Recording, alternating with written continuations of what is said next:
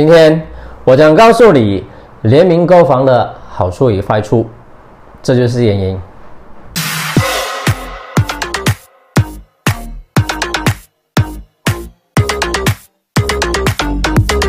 在房产市场里，一些投资者因房价超出本身预算，放弃购买理想房屋，而选择交易廉价的单位。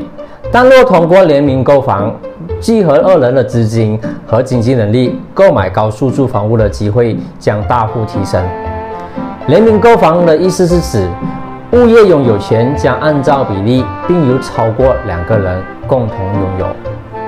一般购房者选择联名购房的原因都不外乎如夫妻或家人关系、朋友之间合作投资、无足够能力购买高价房屋。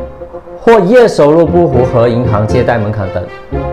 然而，联名购房却是好与坏参半，不妨参考以下短片，增加这方面的知识之外，也许在未来可套用在其身上。联名购房的好处一，购买高素质房屋，通过联名购房，借着与其他人一起分担房屋成本和分期付款，令你减少负担。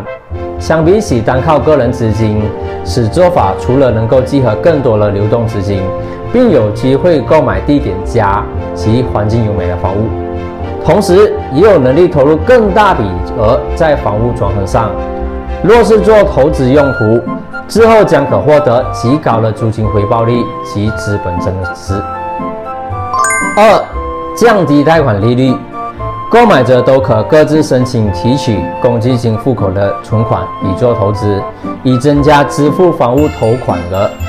当投款额交付的越多，向银行申请的房贷额就越少，那公款利率自然减低。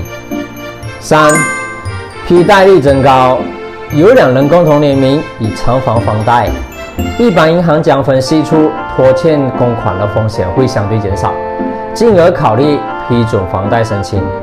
不过，每间银行的批贷决定都取决于不相同的房贷门槛，所以申请者应参考本身的银行选择为准确标准。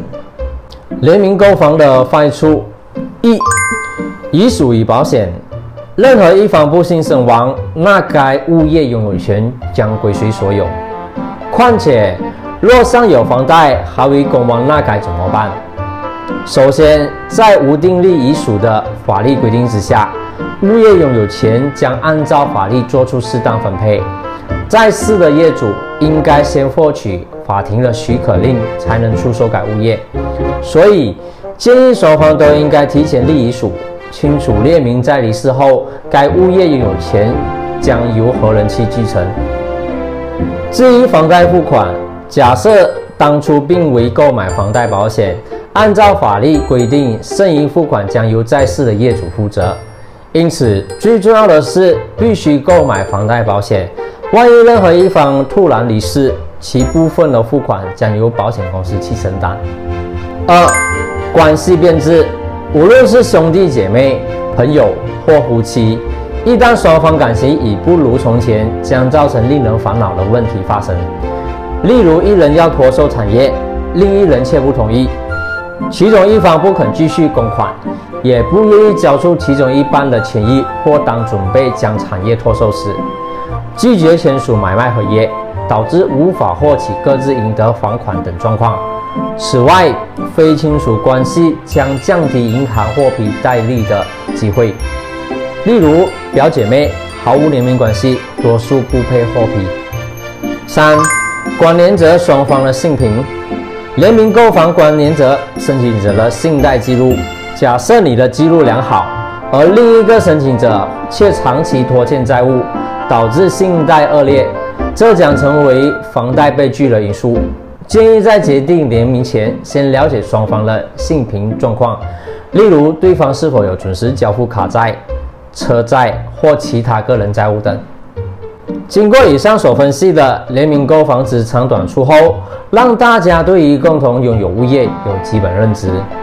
在此建议，准备联名购房的投资者最好是事前订立合约协定，内容必须包括物业处理方式、物业拥有权分配比率、房屋贷款、维修费及其他额外费用等，以避免未来意见不合发生争执。希望这个视频可以帮助到你们。